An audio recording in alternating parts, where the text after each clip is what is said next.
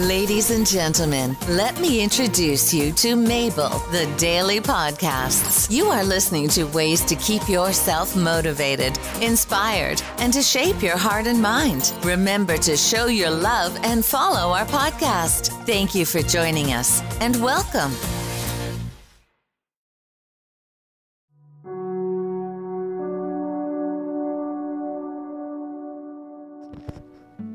Hello, everybody. This is Mabel, and this my, this podcast today is to just remind us about an influenza pandemic that was set on 1918.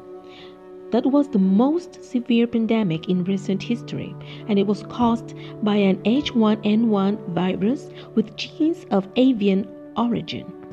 So, although there's not universal consensus regarding where the virus originated, it spread worldwide during 1918 and 1919. This is from the Centers for Disease Control and Prevention. And at that time, I was reading in another article from El Diario that it stated it happened in three cycles. The first one happened in 1918 during the spring, the second one that autumn, and the third one next spring in 1919, one year after. So maybe we have to remember that not all pandemics, um, not all the pandemic influenza that happens occurs uh, the same way. It happens differently. But most importantly, what we have to understand is that we have to be cautious and to be prepared in case we have to face again the three cycles that happened again 1918 through 1919.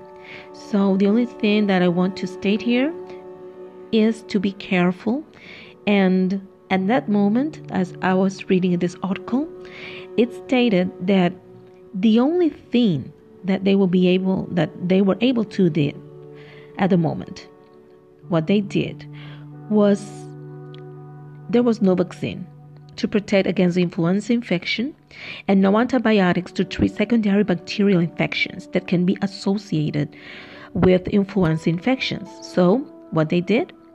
Non pharmaceutical interventions, such as isolation, quarantine, good personal hygiene, use of disinfectants, and limitations of public gatherings, which were applied unevenly. So that's the only thing that happened at 1918 through 1919. And that's what we have to keep doing today just to be careful and to remind ourselves that this can last for a whole year. And at the same the same way it happened 1918 through 1919 so stay safe and stay safe and be careful and take care of yourself and your family. Have a great day